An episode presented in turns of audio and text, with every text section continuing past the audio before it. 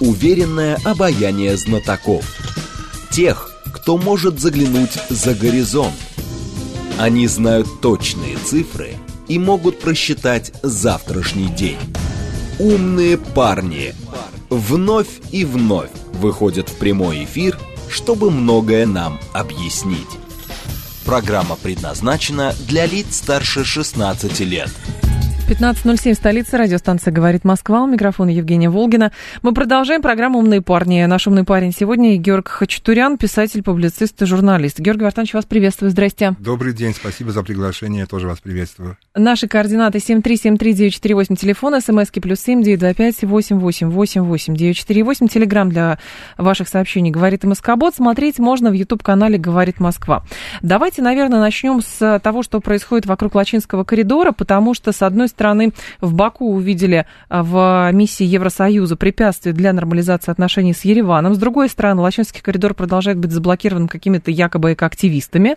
Вот, с третьей стороны, Пашинян а, всячески заявляет, что вот база в Гюмри это вот вроде бы уже как-то не очень хорошо, и возникает вопрос, а что там происходит, и что может сделать Россия для нормализации ситуации? Что происходит? Для того, чтобы понять, что происходит, надо, наверное, вернуться на пять лет назад, в весну 2018 года, угу. к приходу к власти в Армении вот, Пашиняна. администрации угу. Пашиняна, которые, значит, постепенно, шаг за шагом стали реализовывать то, для чего их, собственно, привели в эту власть. Все эти разговоры о том, что весь народ его избрал и прочее, это все, конечно, мы понимаем, что не совсем, мягко говоря, не совсем так. Это технологии работали, это работали западные спецслужбы. То есть то, что происходит во всем мире, когда происходят цветные революции. Так, uh У нас ее назвали бархатной. Да. В Киеве она была оранжевой, там в Киргизии она была э, веников, по-моему, да, еще в Тбилиси она была революция роз, а у нас она бархатная. Некомпетентные люди, которые, значит, приведены во власть, чтобы реализовывать программу тех, кто их туда, эту самую власть привел. И одна из задач это, значит, от, от, от отцепления от Армении окончательно Арцаха. Угу. Для чего, в общем-то, вот эта ситуация сначала с войной 44-дневной в ноябре, осенью, точнее, 2020 года, теперь вот этот самый коридор. 60, сейчас, 12 декабря, это у нас э, сколько получается уже? Больше 6, 67 дней Арцах угу. находится в блокаде. Нет, потому что единственная дорога, которая связывает Арцах вообще с жизнью, это была дорога в Армению. Да. Она перекрыта. Кем непонятно. Какие активисты? У них оружие, у них там бронетранспортеры. Таких активистов вы когда... Экоактивистов вы когда-нибудь ну, видели? Да. да. Причем, что самое интересное, разогнать их при желании это 10 минут, но никто не разгоняет. Нет, э, ну, у нас говорят, что миротворческой миссии нету такого, а, таких полномочий. Более того, здесь рассматривают это как как раз провокацию российских, для а, того, чтобы провоцировать российских миротворцев да. на что-то, чтобы поднять его и сказать, лучше там будут миссии Европейского Союза, чем Российская Федерация. Я не знаю, какая миссия где должна быть, но Арцах погибает, там гуманитарная катастрофа. А что можно сделать? Вы как Нет лекарств, нет продуктов, там продукты первой необходимости по талонам, их не хватает, потому что их нет, они кончились, угу. и они не завозятся больше.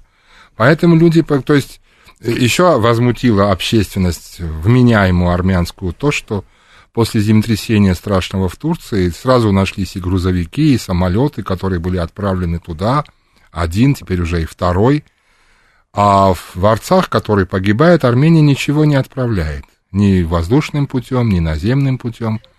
Вот так. То есть это намеренная какая-то... Я, ну, я думаю, что да. То есть они играют на одних нотах с Ильхамом Алиевым и Эрдоганом, президентом Турции.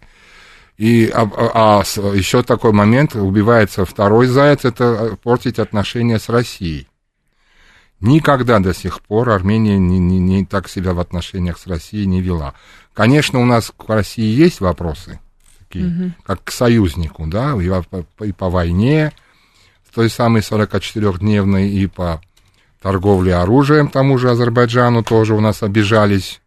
И, и к ОДКБ есть вопросы, но все равно. Ну, такого... так мы же Армении тоже оружие продаем. Да, продаете, правильно. Продаем. Угу. И тем и другим продаем. И тем и другим, да. Бизнес, как Бизнес? Сказал, да, бизнес, Шойгу, бизнес, да. Ни, ничего личного. Да, но сейчас вот идет такая задача очернить. Вот мы, мы тут ни при чем, это все русские. Угу. Мы тут ни при чем, потому что западные кураторы Пашиняновской администрации ставят задачу еще и выпихнуть Россию из региона Южного Кавказа. Последний оплот там для России это Армения. Только в Армении осталась база. Раньше была и в Грузии 11 но администрация Саакашвили ее ликвидировала. Теперь остается только 102-я база в Гюмри. Все вопросы внешнеполитические, связанные с Арцахом после 44-дневной войны, позиция официального Еревана такая, мы ни при чем, это русские. Они миротворцы, они свою задачу не выполняют. Почему они не разблокировали Лачинский коридор, или его еще угу. называют Бердзорский? Это армянское название, ну, да. Лачинский, азербайджанское. Почему вот это они хотят в соглашении от 9 ноября 2020 года, об этом нет что российские миротворцы должны там коридоры охранять, они должны обеспечивать, да, Они то, что стороны друг друга да. не обстреливают, понятно. То есть да. это гарантия мира. Но когда подписывалось в 2020 году это соглашение, уже говорили, что оно довольно хрупкое. А там есть очень много лазеек, которыми могут воспользоваться заинтересованные стороны. Очевидно, совершенно. Плюс 5 лет это не такой срок. И, насколько я понимаю, а, по-моему, достаточно несогласия одной из сторон, чтобы оттуда, значит, миротворцы ушли. То есть там как-то очень все непросто. Возникает вопрос это намеренные действия Пашиняна, и тогда, соответственно, в самой Армении есть ли а, политические силы, которые могут сыграть на этом и, соответственно, а, каким-то образом помочь э, разрешению вопроса? Или таких политических сил больше не осталось? Я думаю, лично мое мнение, да. что это игра Пашиняна. Почему? Если мы вспомним его обнимашки с Ильхамом Алиевым в Душамбинском лифте, еще до 2020 года, это было в 2019, по-моему. То, как он называл его умный, порядочный, глубокий политик Ильхама Алиева, он так называл. Никогда армянские лидеры так азербайджанских лидеров не называли. Ни Левонтер Петросян, ни Роберт Кочарян, ни Серж Сарксян. Таких комплиментов, угу. ну, первые двое встречались с Гейдаром Алиевым, тот не чита сыну, это был политик гораздо более высокого уровня, вы знаете, а это его сын. Ну, конечно, были какие-то уважительные слова дипломатические, но вот так, чтобы говорить, это нет. Такое мнение, что это игра Пашиняна, конечно. То есть он подыгрывает Баку и Анкаре сейчас. Что касается политических сил, которые могут этому помешать. Да. Политическое поле Армении давно раз, разгромлено. Оно разгромлено после бархатной революции полностью. То есть оппозиция сейчас это вот блок Армения, который возглавляет второй президент угу. Роберт Кочарян, и немножко вот этот самый блок «Честь имею» во главе с третьим президентом Сержем Сарксяном.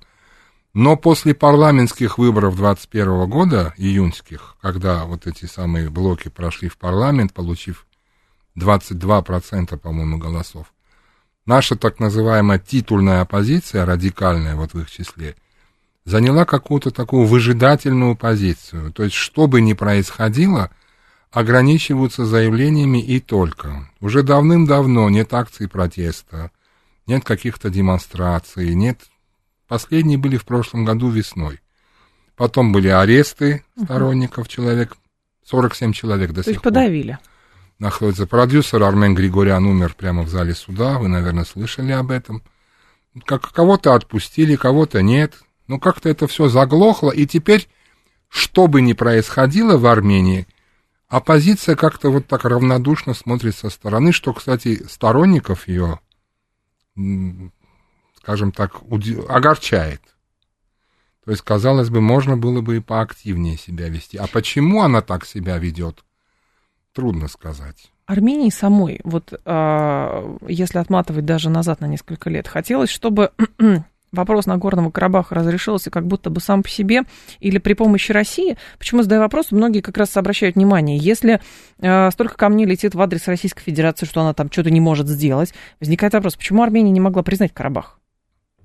Ну, не при помощи России, а при помощи Минской группы ОБСЕ куда входила Россия, сопредседатели, вы знаете, Нет, Франция. ну потом уже через как ну, раз в 20 после войны да. Минская группа тихо скончалась, она уже, ну, ее просто нет. Нет, там как-то ее называют, но она уже, она как... Она... Как Лига наций при Гитлере, вот так. Понятно. Уже она стала совершенно аморфной. Потому что до этого она была влиятельная, с ней считались, приезжали сопредседатели сейчас. И что сейчас обсуждать вообще? Угу. Когда 75% территории Арцаха переданы Азербайджану, и что там осталось? О чем можно вести переговоры с участием Минской группы? Поэтому не Минская группа, а скорее, Россия, э, вернее, не Россия, а скорее Минская группа. На нее надеялись до, до войны. Э, простите, второй вопрос.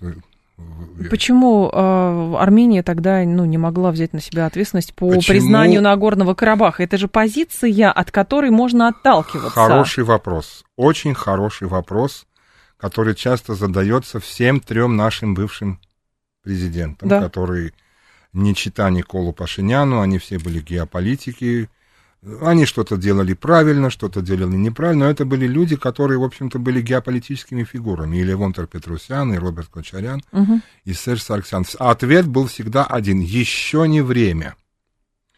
Еще не время. Даже был такой карточный термин, мол, при игре в покер не, не нужно сразу выбрасывать свой главный козырь. А какие сейчас козыри есть? Сейчас, сейчас уже, нет а козырей. сейчас, значит, уже поздно получается. Сейчас Азербайджан демонстрирует свои козыри. Он да. же может. Вот мне так отвечали, может. когда я лично спрашивал, почему вы, почему вы не признаете Арцах? Что мешает? И что сейчас мешает признать то, что осталось от него? Лично я этого не понимаю. Нет, почему Пашинян не признает, это можно понять, потому что там уже Алиев им верховодит.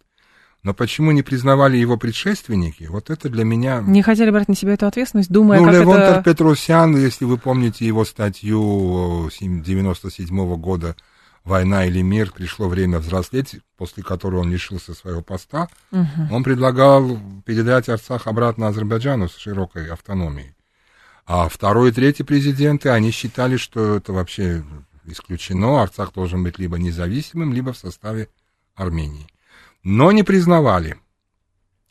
Не признавали, говорили так, это может помешать процессу урегулирования. Раз, и это самый главный козырь, который не надо преждевременно выбрасывать. Так это же как, э, понимаете, это вся история про вот 30 лет. 30 лет конфликт был заморожен после да. там 92 -го года, 94 -го года, правильно. Он был заморожен.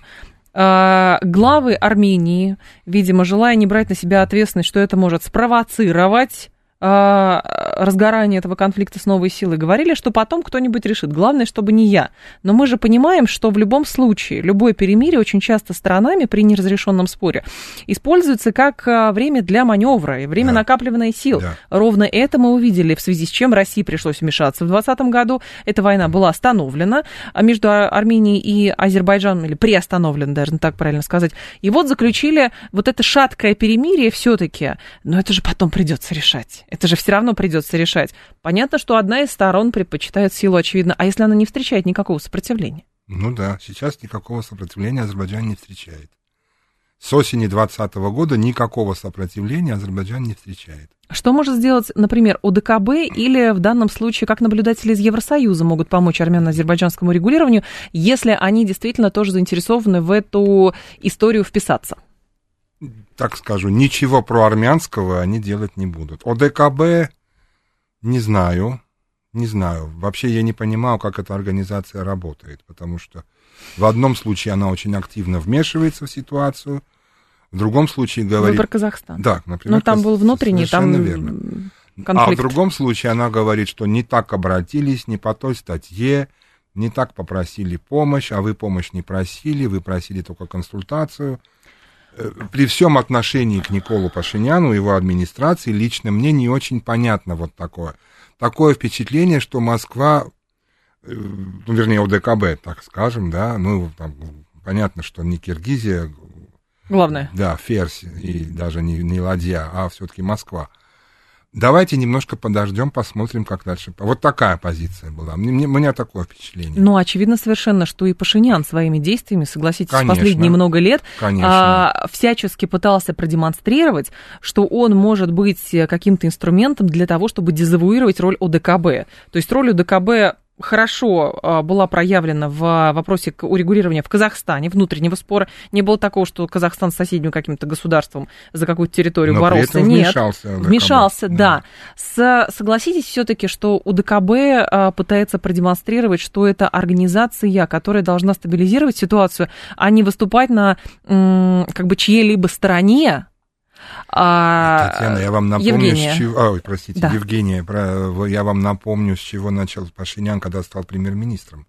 Был арестован Юрий Хачатуров, вот. генеральный секретарь УДКБ. Конечно. Правда, ну, его на другое утро выпустили. Ну, это демонстрация. залог, да, 10 тысяч долларов.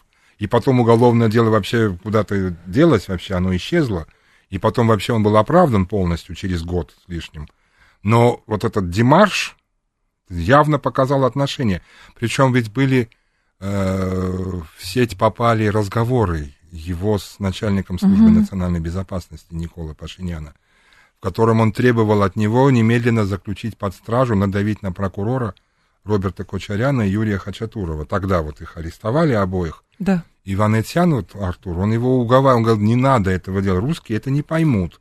Оставь Хачатурова в покое, ты что? Нет, надо как-то постарайтесь, чтобы он там сел. Ну, сел на одну ночь.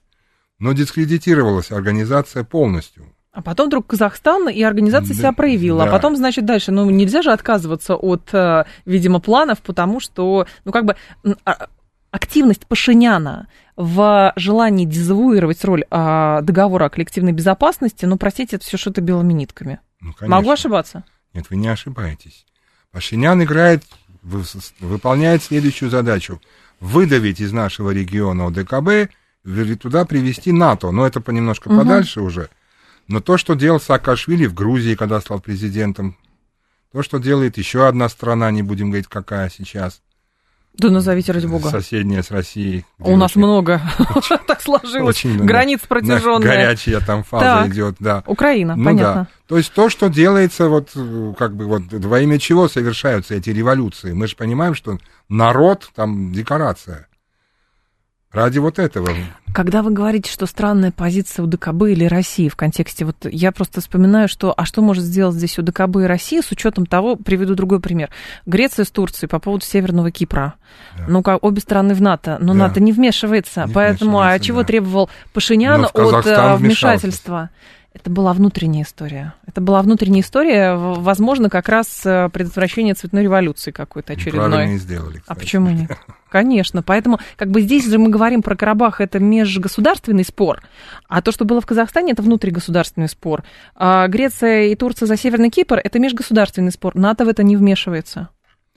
Хотя ну, обе страны в структуре в этой. У нас были конфликты, конфликты уже после 2020 года, когда Азербайджан заходил на территорию непосредственно Армении, обстреливал. Да. Вот Джермук, тот же курортный город, да. ДКБ не вмешивалась тоже. Ну, я лично считаю, что, наверное, у России были какие-то свои интересы в этих, ну, ОДКБ. И так огульно обвинять эти организации не стоит, надо посмотреть, что там они Наш как слушатель отмечает, смотрите, ОДКБ это Россия защити нас, а в обратную сторону не работает, потому что даже а, те заявления, которые делал а, президент э, Казахстана а спустя пару месяцев только после того, как его помогли все-таки э, его удержаться в его страны оставили, и он в живых остался, вот, а потом случилась специальная военная операция, признание территории, а он, сидя по правую руку от президента или по левую, по-моему, по левую, говорил совершенно такие вещи, которые по меньшей мере звучали странно. Поэтому, с одной стороны, правда, наши внутренние проблемы, Россия, приходи, внутренние внутренних проблем нет, Россия уходи, твоя база не нужна. Вот, Но, может, вот, определиться вот, надо? Вот, совершенно... Нет, ну, вы знаете как, Раньше, до 2018 года, армяно-российские отношения были совершенно четкими. Главный стратегический союзник, партнер, самые большие инвестиции из России у нас, самая большая диаспора у нас после э, Соединенных Штатов у нас в России, uh-huh. причем в Краснодарском крае. Все, все, в общем, вот, вот с Россией у нас все ясно с Путиным встречались регулярно, и Кочарян, и Серж Сарксян, все. С приходом Никола Пашиняна началось какое-то зазеркалье. То есть, с одной стороны, он, когда Путин приезжает в Ереван, он его не встречает демонстративно в аэропорту и говорит, видите, как я его умыл. А когда он уезжает, он бежит за ним следом и требует в аэропорту с ним встречи. Потом узнают, что прежде чем покинуть Армению, он встречался с Белой Кочарян, супругой, когда да. Роберт Кочарян находился под арестом. Это его совсем уже выводит из себя, он чуть ли не требует перекрыть дорогу, чтобы Путин не уехал вообще. А до этого он его не встречал в аэропорту. То есть вот такие вот шатания. То он с ним встречается, то он отказывается в Москву ехать, потому что он в седьмой или восьмой раз заразился коронавирусом. Ну, бывает такое. Ну, не, не столько же раз подряд. Не знаю, есть так говорят врачи, ну, хронический я ни разу, например, коронавирус. не заразился. Мало ли что бывает, понимаете, ну, всячески. Да, не, но он, он тогда вот в 21 году все время болел им. Вот помните, в школе в советское время мы когда учились, если там урок не выучил, говорили, мне закапали в глаза вот это лекарство атропин. Я не готов к уроку, у меня зрачки расширенные. Урок проходил, все, зрачки сузились, зрачки. Так. Ну, вот то же самое он делал с этим коронавирусом, Пашинян. То есть я больной, нет, я здоровый, нет, я больной, там куда-то приехать не могу, я заболел, куда-то поехать могу, я выздоровел срочно. Ага. Вот так. Ну, по-моему, не только он так. По всему ну, миру мало ли, бывает было, такое, да. да. То есть в отношениях с Россией сейчас ничего не понятно. Вот учение ОДКБ запретил проводить на территории Ну, Киргизия теперь будет. Да, там обиделся он опять. Ну, вот так. Но на самом деле же не он решает. Это же не он решает. А кто решает? Ну, те, кто в 2018 году позаботился о том, чтобы он стал премьер-министром. Угу. Но наш слушатель говорит, Армения заняла проамериканскую позицию, ждет помощи от России, э, нахлебается страна результатов от своего выбора и накушается американского добра. С другой стороны, это все-таки такой процесс э, обоюдоострый, потому что э, мы про Украину то же самое говорили, нахлебаетесь, э, значит, со своим э, евроатлантическим выбором, вот, пожалуйста, а расхлебывать все равно России пришлось. Я бы поправил... Э, Пожалуйста, слушателя. Да не про американскую, а про западную. То есть не только там Америка. Угу. Сейчас у нас и Евросоюз, и даже Турция. Как член НАТО теперь у нас тоже как бы большой друг. Так получается. Так. Если мы им и помогать готовы. Никогда не было в истории Третьей Республики Армении, чтобы встречались главы МИД. Такого не было, потому что у нас вопрос признания геноцида. Угу. У нас за все это время один раз Левонтер Петросян в 93 году поехал на похороны Озала в Анкару. И Серж Сарксян в 2008 пригласил Абдулу Гюля на футбол. Это самая футбольная дипломатия. Но чтобы главы МИД встречались и какие-то заявления делали, еще совместные пресс-конференции давали, такого не было. Может быть, а Сейчас у нас Турция становится другом таким но Иран может включиться. Иран тоже очень жесткие заявления делал, когда и... было очередное обострение. Им тоже это не нужно в регионе, с учетом того, что есть, во-первых, а, экономический интерес а, в плане коридора север-юг, очевидно совершенно. Плюс есть вопрос нахичевания, тоже очевидно да. совершенно. И вопрос, какую роль здесь в регулировании может сыграть Иран. Если Иран вместе с Россией, может быть, как раз этого участника не хватает? Иран, как ни странно, казалось бы, такая страна, да, она происламское, он всегда был на стороне Армении. Вот в первую арцахскую кампанию Иран ничего не блокировал, все пропускал через свою территорию. К нам грузы, угу. когда шли, помогал очень нам. Ну, там религиозные моменты, вы знаете, да, турки, сунниты, азербайджанцы, эти шииты, да. иранцы и прочее. Сейчас тоже, но наш премьер-министр не нашел ничего умнее, как в Тель-Авиве открыть э, посольство армянское. Угу чем очень Иран обидел. Ну, Понятно, да. да. Тут же его потом закрыл. Я а, отозвал посла, да, но Бывает. уже было поздно. Но Иран очень обижен теперь на, на, на Давайте после новостей продолжим, как раз про, про роль Ирана mm-hmm. поговорим. Георг Хачатурян с нами, писатель, публицист и журналист программы «Умные парни». Уверенное обаяние знатоков. Тех, кто может заглянуть за горизонт. Они знают точные цифры – и могут просчитать завтрашний день. Умные парни. 15.35 в столице, радиостанция «Говорит Москва», у микрофона Евгения Волгина. А, мы продолжаем. Георг Хачатурян с нами, писатель, публицист и журналист. По поводу Ирана. Тут, э, значит, Зеленский выступил и говорит, что Иран – общий враг Украины и Израиля. Сказал он это во время встречи с министром иностранных дел Израиля Эли Коином в Киеве. Он выступил с заявлением против Ирана. Что еще говорит? Общий э, враг двух стран, двух сторон. Ну, потому что, видимо, Россия сотрудничает с Ираном, поэтому если Россия враг Украины, Украина, то и Иран, любой сотрудничающий с Россией, тоже враг. Вот. Или это было сделано с целью как бы такого реверанса в сторону Израиля. Но все-таки роль Ирана вот в урегулировании ситуации в этом регионе, потому что, очевидно, совершенно российские усилия сейчас отвлечены целиком полностью да. на Украину. Да. Противники могут этим, естественно, пользоваться и э, периодически поджигать все, что касается периметра. Вот, возникает вопрос, что может делать Иран? Иран может быть э, как бы посредником, стабилизатором, стабилизатором но э, я так понимаю, что Турция и Азербайджан ему не очень доверяют, потому что все-таки Иран занимал проармянскую позицию, начиная с начала 90-х. Он как-то вот больше к Армении, угу. хотя тоже исламская страна, ну, да, да. Но они как-то вот, видимо, из религиозных этих, потом Ирана с Турцией тоже не самые теплые отношения. А они, видимо, я так понимаю, что Анкара и Баку Ирану не очень доверяют, чтобы доверить ему роль посредника. Хотя Иран, конечно, мог, мог бы. Достаточно влиятельная страна в регионе, очень сильная, мощная.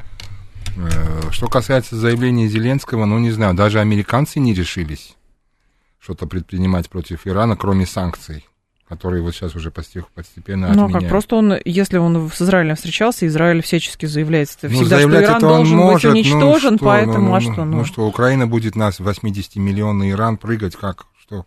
Нет, это же заявление ради того, чтобы заявление, что продемонстрировать твой враг мой враг, а мы с тобой друзья. Вот ну, это все. понятно, да. Но я думаю, что заявлением и ограничится, а Тигран может посла отозвать своего из Киева, если уже не отозвал угу. после этого. И что, а кто от этого выиграет? Но перспективы как раз а, Нагорно-Карабахского вот этого конфликта, как вы видите? Ну, аналитики, вменяемые, так скажем, угу. считают, что неизбежна новая война. Потому что то, что случилось осенью 22 года, это, естественно, что это ненадолго. Даже Роберт Кочарян говорил, что неизбежно будет. Ну, потому что то, что осталось, это просто куром насмех. А, а, Алиев недоволен тем, что он не доделал начатое, да, Степанакерт остался. Да. А армянская сторона, ну, Арцах это же одна из наших главных таких, э, ну, опор вообще, мы, у нас как вот геноцид армян, как христианская вера, и почти весь теперь он отдан врагу, как теперь с этим быть? Но сейчас в регионе такие события, что, судя по всему, будет новая война, которая немножко задержалась из-за землетрясения в Турции иначе было бы быстрее. Просто сейчас турки отвлеклись на это, поэтому в этом отношении война, наверное, в ближайшие месяцы не начнется. Но mm. может, в любой момент может начаться новая. Угу. А, есть такая версия, что политики, особенно на Западе, уговаривают Армению закрыть вопрос с Нагорным Карабахом, подписать мирный договор, обещая Армении различные бонусы. Угу. Вот, об этом а, заявлял еще гендиректор Российского совета по международным делам Андрей Картунов. По его оценке, армянская сторона к этому не готова, по-прежнему настаивает на том, чтобы вопрос Нагорного Карабаха решался с учетом права армянского населения этой территории на самоопределение. Но Азербайджан тоже не хотел бы ссориться с Россией и должен проявлять сдержанность. И как-то здесь нужно балансировать. Нужно балансировать. Согласен. Но какие бонусы обещаны Армении? Что, доступ к этим нефтепроводам, газопроводам? Не знаю. Вот когда говорят о бонусах, что обещано? Ну, американцы обычно как говорят? Ты сделай как я, а мы потом с тобой договоримся. Договоримся, а потом ну, это лич... извини. Нет, личный бонус. Почему вы убираете фактор личного бонуса? Не государственного бонуса, а личного. А, вы имеете в виду обогащение первых лиц? Ну, естественно. А, ну это-то может быть, да. Это, в общем-то, так оно все и идет до сих пор потому что э, никакого, так сказать, боления за права населения Арцаха со стороны Еревана официального мы не видим уже 4 года. То есть Пашинян сдает, э, сдает Карабах? Просто сдает. сдает да. Для чего он и приведен во власть? Помимо решения других вопросов, связанных с Турцией, с глобализацией, с, с третьим полом, с гендерными вопросами и прочим, еще и Арцах. Ну, это, вернее, на первом месте, конечно. Думаете, что все остальные это понимают? Думаю, что да. Думаю, что да, но я не понимаю, почему наше общество теперь стало таким замороженным, армянское. Раньше из-за каждой ерунды на улице десятки тысяч было. Сейчас все с рук сходит. Я не, я не понимаю, в чем дело. И не только я. 7373948, телефон прямого эфира 7373948, по коду 8495. СМСки плюс 7925 8888948. Так, Иран э, поставляет беспилотники, поэтому Украина их ненавидит. Вы знаете, беспилотники такие, они беспилотники Шрёдингера. Они вроде бы есть, вроде бы их нет. Поэтому, ну вот, называется они герань. Вот будем называть просто беспилотники герань. Наденьте, пожалуйста, наушники. А, пару вопросов от наших слушателей примем. Здрасте, слушаем. Алло. Добрый день, Сергей Алексеевич. Да, Сергей Алексеевич, пожалуйста. Георг, вот каков, на ваш взгляд, расклад сил внутри Армении и за ее пределами, я имею в виду диаспора Армении, относительно Пашиняна? Кто его поддерживает и кто, наоборот, категорически против него? У вас что там, баш на баш получается? Спасибо. Э, по поводу диаспоры. Значит, когда была вот эта вся бархатная история в самом начале, это весна 2018 года, Вдруг оказалось, что уехавшие в 94-м, 96-м, 97-м году наши соотечественники, ну, когда еще была вот эта блокада, и не было электричества, газа, тепла, работы, уехали уже более полутора миллионов человек из Армении, в основном в Россию, но еще и в Америку mm-hmm. и так далее. Вдруг оказалось, что вот эти люди страшно затиранены каким-то карабахским кланом, и все, значит, приветствовали, значит, приход Никола Пашиняна прямо вот аплодисментами стоя. И когда более вменяемые люди, я, конечно, себя так скромно причислю к их числу, говорили, слушайте, это не против Сержа Саркисяна, это против Армении и Арцаха. Из, а, из диаспоры, ну, я, конечно, не всю ее имею в виду, но большая часть, наверное, 90%, и московской, и глендейлской, и парижской, и все остальной – отвечала, главное, чтоб Серж ушел, а потом Никола поменяем. А если на арцах дернется, повесим на первом же дереве. Угу. Прошло четыре года. Видимо, то ли деревьев в Ереване мало, либо веревки закончились. И Никола Пашиняна никто не поменял. Хотя, хотя прозрение пришло, некоторые, не все, конечно, но некоторые товарищи, как называется это, переобулись уже, говорят, нас обманули, Нами манипулировали, мы не знали, что он такой, хотя как могли не знать, 1 марта 2008 года, что забыли?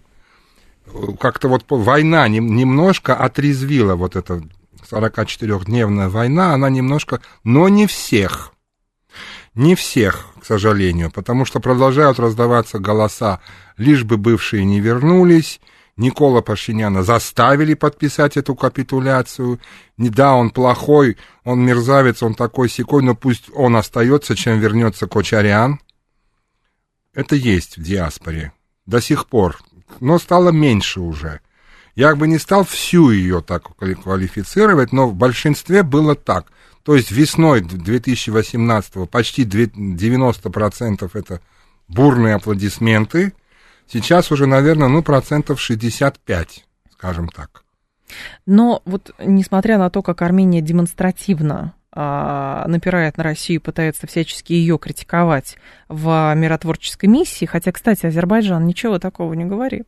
Азербайджан не критикует Российскую Федерацию, и это тоже наводит на определенные мысли, ведь все равно нельзя отрицать того факта, что Россия остается наиболее значимым и ключевым как раз имеет ключевую роль в урегулировании этого вопроса. Потому что европейцы, как бы не хотели под видом урегулирования ситуации ослабить позиции России, все равно исторически там прочна именно Российская Федерация. Ее условия принимают а, и Армения, и Азербайджан. Ну и, соответственно, вот это как бы нервная обстановка вокруг сейчас а, Лачинского коридора, а, во многом, мне кажется, это определенного рода манипулирование. То есть кто сдаст первым? Просто так европейцев вряд ли вот эту миссию даже у БСЕ могут допустить, потому что ну, в ней заинтересована одна из сторон, очевидно совершенно. Две стороны заинтересованы были, по крайней мере, в 2020 году, на то, чтобы там были российские миротворцы. Именно они пока определяют, что в этом регионе происходит. Ну, согласен, конечно. А почему Азербайджан таких заявлений не делает? Потому что перед Ильхамом Алиевым таких задач не стоит. Он, ему не надо Россию выдавливать. У него нет базы в Азербайджане. Mm-hmm. Он полностью там British Petroleum бал. А администрация Пашиняна, она выполняет поставленную задачу. Что касается того, что у России особая роль вот в этом самом урегулировании, да. лично мое мнение, и не только мое, что вот так скажу простой фразой, если кто и поможет нам, несмотря ни на что, то это Россия. Никакая не Америка, никакая не Франция, никакая не Германия, не Евросоюз, никакие кружевные трусики, ничего. Если нам кто и поможет, так всегда было угу. в истории Армении, начиная там с 19-го, с Грибоедова, да, наверное, а может еще раньше. Угу. Есть, ну, даже с Петра Первого. Если кто и поможет Армении, то Россия. Ар- Российская Федерация заинтересована, чтобы в этом регионе была стабильность прежде всего нужная самой Российской Федерации. Поэтому демонстративно Россия занимает нейтральную позицию и пытается это стабилизировать. Потому что если Россия на, э, займет демонстративно либо армянскую да. сторону, либо азербайджанскую сторону, это сыграет против нас, э, потому что это будет сильнейшим дестабилизирующим фактором. Но вы затронули очень болезненную тему Потому что вот теперь каждое заявление Сергея Викторовича Лаврова, когда он говорит, ребят, ну вы сами выбрали Пашинян, но он то, что делает, вы же мы, мы, мы как, что мы можем? Ну, мы соглашаемся мы с не этим. вмешиваемся во внутренние дела Но он же союзник, он же стратегический партнер. Путин же с Кочаряном обнимался, Путин же с Николом обнимался. Как Путин это, Алиева принимал, когда, извините. Как, как но это Лавров что? так, ну это я не себя, а, я имею в виду, вас. что такая, да как это так, это почему он так говорит, очень обижаются на, на, на, на Кремль, да, почему он... Но ведь Россия преследует прежде всего свои геополитические интересы, раз, и преследует э, нейтралитет, чтобы как-то угу. не, не, не, как это сказать, не разогреть, и так это ж тлеет все, причем да. очень сильно, как шашлык, над которым фанеркой машут, он же не, не погас еще вот это но у нас очень вот это болезненно. Вот люди не очень далекие, они начинают возмущаться. Это, а, это они договорились, Лавров с Алиевым, наверняка. Теперь мы поняли, почему он... Да за рюмкой, конечно, сильно договорились, но ну о чем речь, естественно. Да, так, так дела-то и делаются в а политике, А мама видимо. у него Калантарова, да забудьте. Зачем Варданяна позвали на пост премьера Нагорного Карабаха? Загадка. Загадка? А его назначение может повлиять на переговоры Еревана и Баку? Варданян это вообще, как появился в Степанакерте, это вот для многих это совершенно какая-то непонятная история. Ну, понятно там, что в связи с санкциями против русского крупного капитала быстренько перевел под армянский, значит, паспорт это все, перестал быть российским гражданином, хотя я в этом не уверен, что он от российского отказался. Он-то заявил, что собирается, но uh-huh. отказался ли. А потом показался в Степанакерте. Такие люди, мега так скажем, обладающие мегакапиталом, просто так такие вещи, конечно, не делают. Вот он однажды ночью проснулся в своей квартире, значит, в Москве, а поеду-ка я в Степанакерт. Пора паковать чемодан. Да, да, ну вот как-то странно, да, это все. Приехал, получил полный карт-бланш от властей арцахских, быстро стал госминистром, поменял очень многих, оказался в этой блокаде. Путин, кстати, удовлетворил заявление Варданяна о выходе из гражданства. Это еще в конце декабря было если что. Ну, хорошо, удовлетворил. Но вот э, пока не понятно, до сих пор, хотя он уже там, сколько он, с декабря, да, уже да, стал да, да, да, да. Такие люди просто так ничего ведь не делают. Вот почему он встал туда, поехал? Ну, вам как кажется? Не знаю, какая-то игра идет. Сейчас начал уже с Ереваном немножко ссориться. До этого с Пашиняном были прекрасные отношения, с самого начала причем очень много фотографий, где они mm-hmm. вместе, и все. Сейчас что-то начали, они что-то у них на, на высоких тонах. Тоже, знаете ли, не просто Россия так помогла Варданяну, так помогла Варданяну, такие он здесь деньги зарабатывал, ну, понимаете? Вот. Иногда есть такой, помните, как в сказке, должок. Почему нет? Ну, хорошо, да. Ну, должок, согласен. Но почему этот человек, ну, хорошо, отказался бы от российского гражданства, оставаясь в Москве, и взял бы армянское, там здесь же можно, не надо в Ереван ехать для этого. Миссия у человека, ну что вы, ну, Георг Варсанович, ну, ну, может быть, я допускаю, всякое возможно, почему нет? Стал, поехал, там еще быстро стал министром за неделю. Корни зовут, земля ну, родная. Ереван. Нет, ну как, ну армянская земля, я имею в виду. А если Армения считает, что Арцах армянская земля, ну, то, это, то на то и выходит. Ну, она армянская. Ну вот, поэтому, понимаете... Да, он ереванский, он со мной в одной школе учился, в параллельном классе. Ну, я, честно говоря, не, не знаю. Вот как это понять вообще? Какой-то ход конем или как Шукшин говорил, финт ушами какой-то? 7373948, давайте вас послушаем. Здравствуйте, алло. А, алло, добрый день, Пожалуйста, Вадим да, Вадим, ну, вопрос я, ваш. Я бакинец, я с детства в этой кухне, все нюансы все знаю. Но у меня вопрос сейчас чисто конкретный. Давайте. А, вот Зангизурский коридор для России, вообще для геостратегии, это э, очень важная вещь. Как вы думаете, пробьют турки его или нет? Спасибо. Спасибо. Кто с кем договорится, смотря, мне кажется. Может, могут и пробить, потому что Россия в последнее время с Турцией охотно договаривается по всем вопросам и много еще и прощает им. Да, убийство посла, там, скажем, сбитые самолеты. Ну, там пса- убили, застрелили кого-то. Ну, я имею в виду этого преступника-то. А, ну, все Да. равно. Ну, вы представьте, если бы американского посла убили в Анкаре, что бы было с Анкарой? Ну, я Не не, знаю. Я, я- я не об Не этом. знаю. Ну, на- могут и пробить. Хотя сейчас Зангизурский коридор немного как-то в сторону отошел. Сейчас как-то о нем пока не говорят. Больше о Лачинском. Больше. Нет, ну, одно дело говорить, другое дело делать. Вы же понимаете, что, ну, ну, как я бы давно не помню, чтобы можно его как-то обсуждали. манипулировать информационным так, пара фраз, может быть, ну, Вы считаете, что это торг? ну, Что как- Лачинский... Ну, подождите, тогда мы выходим к тому, что и Лачинский коридор — это тоже торг. Ну, или нет? Может быть, если он уже 67 дней или сколько там дней не разблокировался. Может, торгуются до сих пор. На предмет. Ну, не знаю. Хорошо, откроем взамен на то, что там, не знаю, еще какой-то кусок Арцаха давайте нам. А, 7373948, телефон прямого эфира. В Ливии убили американского посла, и ничего, Мартин, кстати, да, справедливо замечает, это было и тоже разошлось по всем мировым СМИ. Так, как предстоящие президентские выборы в Турции могут повлиять на армяно-азербайджанский конфликт, а с учетом того, что сейчас говорят уже, что землетрясение якобы даже может Эрдогану поста стоить? Не думаю, что как-то повлияет, поста это ему не стоит, не будет стоить. Я думаю, что все эти реверансы Еревана в сторону Турции после землетрясения, они никак не повлияют. Турция будет продолжать гнуть свою линию. Ну, конечно, поблагодарили за помощь, но и только. Я думаю, что все будет так, как было до землетрясения, в плане позиции Турции. И выборы эти ничего не... Ну, понимаете как, э, часто очень бывает, что какие-то судьбоносные вещи а, главы государств а, не готовы решать на исходе, излете своего срока президентского, в надежде, А что он они переизберутся. Ну, А, у него же будут В смысле, выборы. еще один ему может, может он еще раз переизбраться. Он, ну, по-моему, он собирается Да, это да. делать. И поэтому какие-то судьбоносные вещи можно откладывать на а, следующий период. Знаете, как в американских выборах. Первый Да, срок это да. разгон, второй срок это уже ты что-то делаешь. То же самое с Эрдоганом, может Да, быть, может почему быть, нет? Может быть. 7373948, это телефон прямого эфира, 7373948, по коду 8495. А, здесь есть от наших слушателей еще вопрос, сейчас найду. Так, сейчас.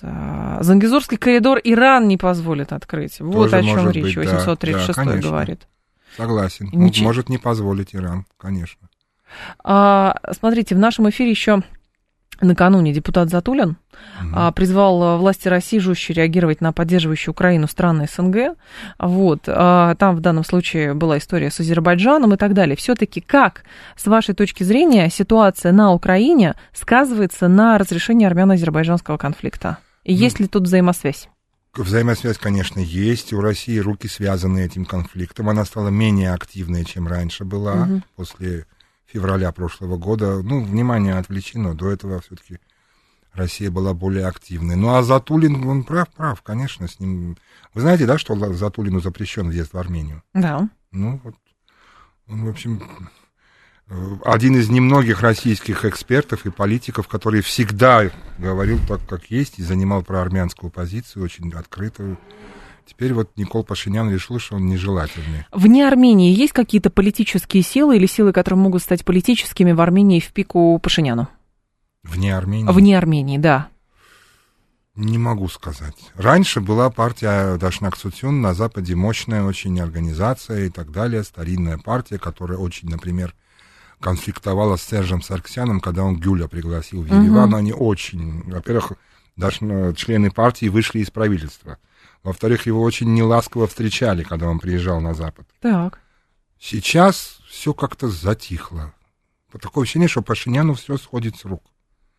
Вот даже вот это вот пригла- встречи эти с, с турецкой стороной, Мгм. я представляю лет 10 назад, если бы это было, какой был бы... Во-первых, этого бы не было. Наш глава МИД бы не встретился с Чавушоглу точно. Но даже если бы это на секунду представим произошло, потому что когда сэр встретился с Гюлем, это был такой вой. Сейчас тишина полная. Вот поэтому я не вижу такой силы. Может, она есть, я не знаю.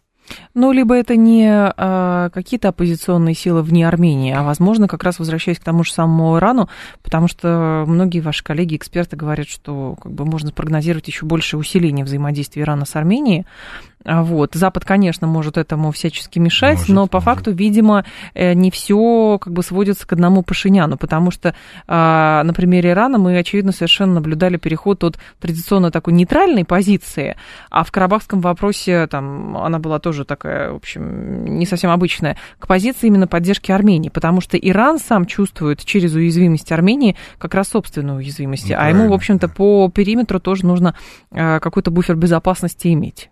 Ну, раньше, до прихода к власти Пашиняна, э, Иран знал, что вот Армения загораживает его от этих всех да. не, не лице, не, неприятных для него влияний Турции. Все. Сейчас он чувствует, что Армения превратилась в губку, это все просочится к нему. Угу. И поэтому он очень беспокоится. Еще Израиль усиливает давление на Армению тоже. Э, ну, вы знаете, что Израиль про азербайджанскую позицию занимает, во всяком случае, во время конфликта он и оружие отдает Азербайджану и так далее. И вот это все нервирует Иран очень. Посмотрим, а, как Посмотрим. дальше будет все это происходить. Георг Хачатурян был с нами, писатель, публицист и журналист. Георгий Артанович, спасибо. Вам спасибо за приглашение. Далее у нас рубрика «Анатомия Москвы», потом новости, потом Юрий Буткин. До понедельника с вами прощаюсь. Всем хороших выходных.